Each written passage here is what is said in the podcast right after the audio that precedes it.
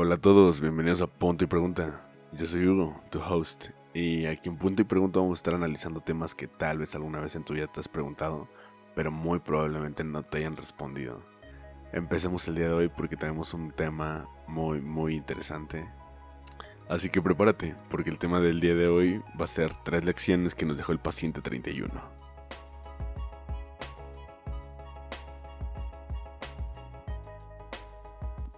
Bueno, empecemos con las tres lecciones que nos dejó el paciente 31 de Corea del Sur. No sé si hayan escuchado del paciente 31 en Corea del Sur. Todos ya hemos escuchado de este tema del coronavirus, de todas las muertes, todo lo relacionado, la enfermedad, cómo surgió. Eh, sabemos que es un problema mundial actualmente, hoy 11 de abril. Y queremos, queremos recalcar esas tres lecciones que, que nos dejó el paciente 31 en Corea del Sur, ya que no sé si ya hayan escuchado del paciente 31, pero si no has escuchado, no te preocupes, aquí te voy a explicar todo lo que necesitas saber para entender por qué no debes de ser como el paciente 31. Pero bueno, empecemos. El primer caso en Corea del Sur fue el 20 de enero, y esto fue por un viaje proveniente de Wuhan, al cual llegaron a Seúl, y al momento de llegar se aisló por completo al, al primer caso de coronavirus en el país, y todo iba muy bien, todo estaba muy bien ya que se había aislado, eso fue el 20 de enero, y solamente se habían logrado desarrollar 30 casos en 20 días. 30 casos en 20 días. O sea, poquito más de un caso por día. Entonces, Corea estaba haciendo las cosas muy bien, Corea estaba controlando todo sin problemas, estaba teniendo medidas, claramente tenía noción de lo que, de lo que estaba pasando, al menos en China, y de cómo se podía, cómo podía evolucionar que habían aplanado la curva bastante bien, solamente 30 casos en 20 días.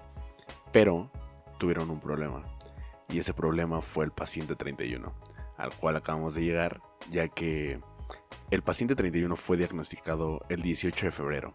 Estamos recordando que desde el 20 de enero que llegó el primer caso al país, no se habían diagnosticado más que 30 casos. Entonces se diagnostica el paciente 31 el 18 de febrero. ¿Y qué sucede? Que el 28 de febrero se habían registrado más de 2.000 casos. Más de 2.000 casos. Imagínense la magnitud. Habían logrado durante 20 días tener solamente 30 casos para que el 28 de febrero, 10 días después del el paciente 31, se diagnostiquen más de 2.000. Y todo esto gracias al paciente 31. Pero veamos, ¿quién es el paciente 31? Definámoslo primero porque es una mujer, una mujer de 61 años, que es perteneciente a una secta, a una secta religiosa de nombre Shincheonji. Sí, creo que lo pronuncié bien. Shincheonji. Esta secta tiene aproximadamente 250 mil seguidores. Es hasta cierto punto algo discreto, algo que no es muy conocido en Corea pero aquí hay algo importante por remarcar, ya que la secta decía que el dolor era causado por los pecados que uno había, que uno había cometido. O sea, el dolor físico, el dolor mental que uno llegaba a sufrir, llegaba a ser por los pecados que uno, que uno cometía en toda su vida. Y esa era una manera de pagarlos. Entonces, si tú tenías dolor de estómago, si tú tenías dolor de cabeza o no podías mover bien cierto, cierto músculo, cierto brazo, no sé, eh, la religión te decía que era algo normal, que era algo que estaba bien porque estabas pagando tus pecados. Y no, no está bien, no está bien confiar ese tipo de cosas a la religión, no está bien tomar decisiones con base en una religión o lo, que ciertas personas dicen. Porque es algo irresponsable, es algo que si lo haces para ti, ok, te va a afectar a ti, pero ¿qué pasa cuando, cuando haces que muchas personas lo sigan? O cuando haces que o cuando haces que no solamente te afecte a ti. Eso es algo súper irresponsable porque no todos van a, van a reaccionar de la misma manera. No todos van a reaccionar tal vez positivamente o van a, van a poder aguantar el dolor por ciertos días, pero no todos lo van a lograr. Tal vez hay gente que lo logra nada más tres días y después tiene complicaciones o, o resulta en algo peor. Ahora, aquí tenemos claras consecuencias de por qué de por qué no está bien confiar eso a la religión, ya que la paciente 31 había presentado síntomas desde 10 días antes de ser diagnosticada. había presentado síntomas referentes al coronavirus y para este punto era algo ya, ya era un tema en Corea, ya era algo que estaba pasando, y era una realidad. Eh, era una realidad del era una realidad del coronavirus y que lo tenían que contener. Lo habían logrado, lo habían mantenido bien con solamente 30 pacientes. Pero el problema es que mucha gente no es informada, mucha gente toma decisiones que tal vez piensan que son buenas o que son lo mejor, pero no son las mejores decisiones que pueden tomar o las más responsables respecto a otras personas, porque claramente dejó dejó esa responsabilidad al vacío y simplemente estuvo por todos lados en Corea. Pero sí, la secta, la secta decía que el dolor era por los pecados, era por porque estabas pagando los pecados que habías cometido.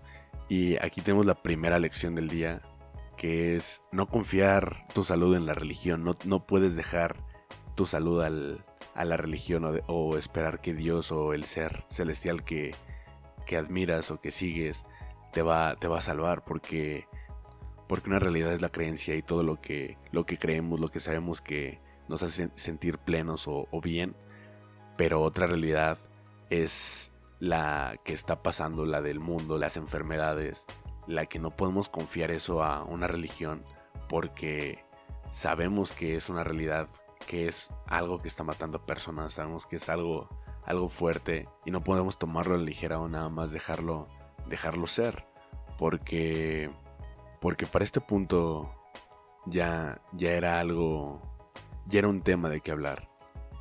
Para este punto ya era un tema, ya era, ya era algo que estaba ocurriendo. Digo, estás en Corea del Sur, estás muy cerca de China, ya era un caso, ya era, ya era para febrero, ya, ya era conocido. Entonces no confíes tu salud en la religión y menos dejes que ellos te digan qué es lo mejor para ti o qué es, qué es lo más sano, porque lo más sano es confiar en la ciencia, lo más sano es confiar en, en la realidad, en lo que está pasando y ver las cosas con hechos, ver las cosas desde el punto científico no lo dejas a la religión, no, no puedes dejar una enfermedad a la religión, y menos una enfermedad que claramente es noticia, una enfermedad que no tenía precedentes, una enfermedad que está causando muertes alrededor del mundo, y tú simplemente lo dejas a la ligera. Así que sí, la primera lección del día es no confiar tu salud en la religión. No confíes tu salud en la religión y no, y no pienses que por hacer lo que te dicen o, seguir ciertas reglas de alguna religión tú vas a, vas a vivir más años o, o vas a o vas a ser más sano. Eso déjalo a la ciencia. Tú confía en la religión para otros caminos, por caminos espirituales, caminos de plenitud, pero no dejes tu vida a la religión. Ahora veamos, ¿cómo fue que causó esta persona el 80% de los casos en todo Corea del Sur?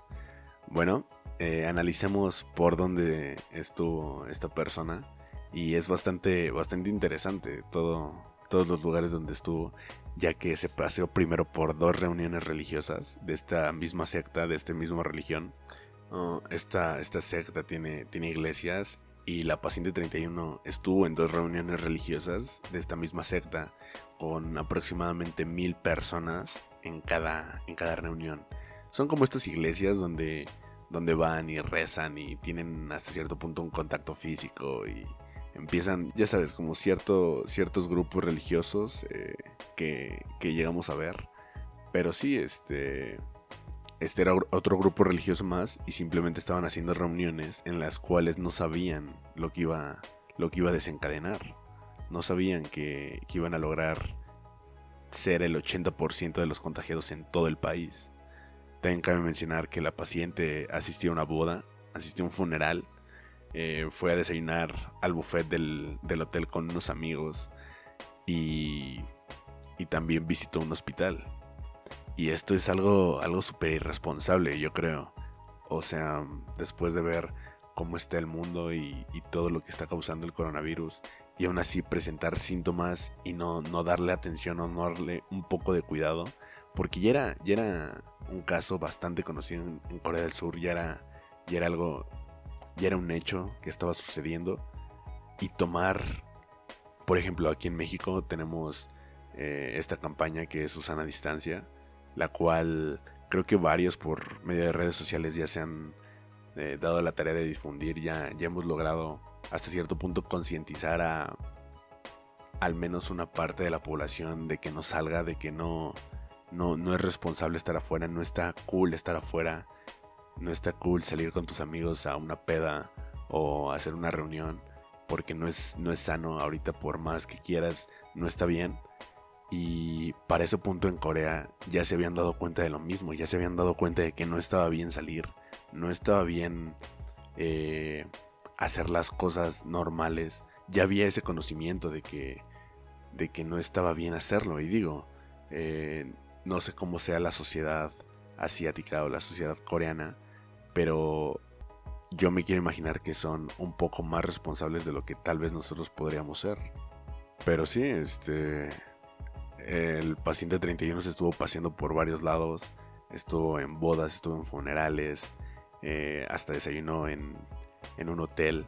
Y eso también si no se toman las debidas precauciones, creo que, creo que puede ocasionar algo, algo muy feo. Porque analicémoslo desde el punto de vista de que, de que un tenedor puede causar un contagio, agarrar un utensilio o un cubierto y simplemente no usarlo puede causar un contagio. Hay diferentes medios. Hasta hablar puede causar un contagio en ese mismo ambiente. Entonces, como segunda lección por parte del paciente 31 tenemos que no salir si no es necesario. No tenemos que salir, no tenemos que ir a dar la vuelta o, ver a nuestros amigos. Por más sanos que nos, que nos sintamos, por más sanos que estemos, no, no es prudente porque puede que nosotros estemos bien, claro, pero consideremos los casos asintomáticos, consideremos los casos que no se detectan o que se detectan mucho después, porque los casos que estamos viendo hoy son casos que se contagiaron hace 15 días, son casos que uno no pensaría, pero tal vez lo trajo tu amigo o, con la persona que viste hace 15 días, puede que, que haya sido el responsable de este contagio. Entonces no salgas, no salgas si no tienes que salir, no es necesario salir, no es necesario ver a tus amigos, no es necesario esa carnita asada, no es necesario, no es necesario esa chela o esa reunión, no es para nada necesario en estos días. Así que sí, como segunda lección tenemos que no salgas si no es necesario.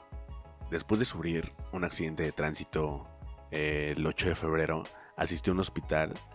Eh, para, este, para este punto ya tenía síntomas de, del COVID-19 se le, ofreció una prueba para, ver si era positivo en coronavirus y, negó la primera prueba, o sea, no, no, la, no la hizo.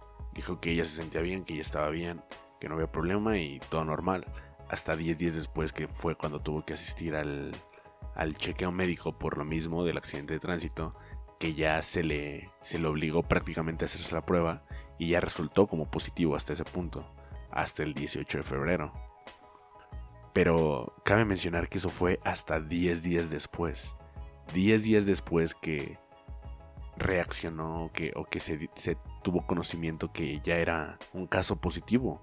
Y que siendo un caso, un caso positivo puedes contagiar a muchas personas. Siendo un caso positivo desde mantenerte en casa, no tienes que estar afuera, menos en un hospital, a menos de que lo necesites. ¿Qué ocasionó esto? Esto ocasionó un aumento de 30 a 977 casos en tan solo 8 días. De 30 a 977 casos. Fue un aumento de 900 casos prácticamente. De 940 casos. A tal punto que hizo que el fundador de la iglesia saliera a dar disculpas por todo lo ocasionado. Por todos los daños que probablemente ella había ocasionado. Y es que sí, lo habíamos mencionado Actualmente de los 10.500 infectados en, Corea del Sur, 9.300 son pertenecientes a esta secta. 9.300 son causa de esta mujer. Y de todas las reuniones que hizo y donde estuvo, una vez rastreados, se originan del centro de la religión, del centro de, de, esas reuniones, reuniones religiosas que tenían. Entonces sí, como, como tercera lección, yo creo que yo creo que nosotros podemos hacer o podemos causar más de lo que realmente creemos. Esta mujer causó el 80% de casos en todo un país, el 80% de casos activos en un país. Y ella no lo sabía, ella nunca, nunca lo hizo con esa intención. Ella estaba realizando su día a día normal, estaba haciendo todo, todo normal y cuando menos se dio cuenta ella era responsable del 80% de casos. Actualmente la están, la están demandando por asesinato, me parece. Tiene varios cargos, o sea, es, es algo irresponsable viéndolo desde afuera. Y la mujer no lo sabía. Supongo que ni siquiera lo quería. Quiero pensar que ni siquiera uno sale con esas intenciones o sabiendo que si uno está infectado, uno quisiera hacerle eso a alguien más. Y este tercer punto me gusta porque porque creo que lo podemos ver desde el lado positivo o desde el lado negativo, desde el lado en el que una persona puede causar una catástrofe en el sistema de salud, puede causar muchos, muchas muertes eh, y, condiciones que, que van a quedar en muchas personas para el futuro. Y este tercer punto también me gusta verlo desde el lado positivo, ya que yo sí creo que una sola persona puede hacer, puede causar mucho, mucho impacto en otras, en otras vidas, en otras personas. Creo que eh, lo quiero ver desde el lado positivo, desde el lado que nos podemos dar cuenta que tal vez no lo tenemos planeado, pero simplemente nosotros podemos ser más bien que mal en las vidas de las personas. Este, este no es el mejor ejemplo o este no es un ejemplo positivo, pero lo que quiero remarcar es que una sola persona puede, puede hacer más de lo que cree, puede llegar a más vidas de las que cree. Y tal vez tú no te des cuenta, pero con ciertas acciones que realizas en tu día a día, o con ciertas acciones que, que haces o que les haces a los demás, puedes, puedes causar una gran diferencia. Y esa, esa buena vibra o ese, ese buen sentimiento que, que le hiciste a otra persona puede que eventualmente se vea reflejado en otra persona, en una tercera persona. Y esa misma cadenita tú la, tú la ocasionaste. Tú ocasionaste que la primera persona fuera positiva para que así contagiara a la segunda y a la tercera. Y este es el ejemplo más sencillo, pero que yo, yo confío que es uno de los, de los más positivos o de los más eficaces quiero, quiero ver esto con positivismo y quiero pensar que quiero esperar que todo esto nos va a hacer darnos cuenta del impacto que podemos causar con nosotros como personas, del impacto que una sola persona puede causar. Pero sí, este fue el caso del paciente 31, del famosísimo paciente 31 de Corea del Sur, el cual me llamó bastante la atención. Eh, si creías que en algún punto de tu vida la habías cagado, tal vez esta persona la caga un poco más. Tal vez no te sientas tan mal si no eres el paciente 31. Porque sí, logró, logró que, que el 80% de casos de coronavirus de su país fueran gracias a ella. Pues sí, este fue un episodio más de punto y pregunta. Estas fueron las tres lecciones que nos dejó el paciente 31. Eh, que son bastante, bastante interesantes, diría yo. Es un tema que quería tocar aparte en estos días porque estamos, estamos tal vez tomándolo aquí en México muy a la ligera y creo que, creo que es importante recalcar el último punto, todo lo que podemos hacer. Pero sí, muchísimas gracias por, por escuchar este podcast, muchas gracias por tu tiempo. Eh, no olvides seguirme en mis redes sociales. Yo soy Hugo, tu host, y aquí nos vemos hasta el siguiente capítulo. Cuídate.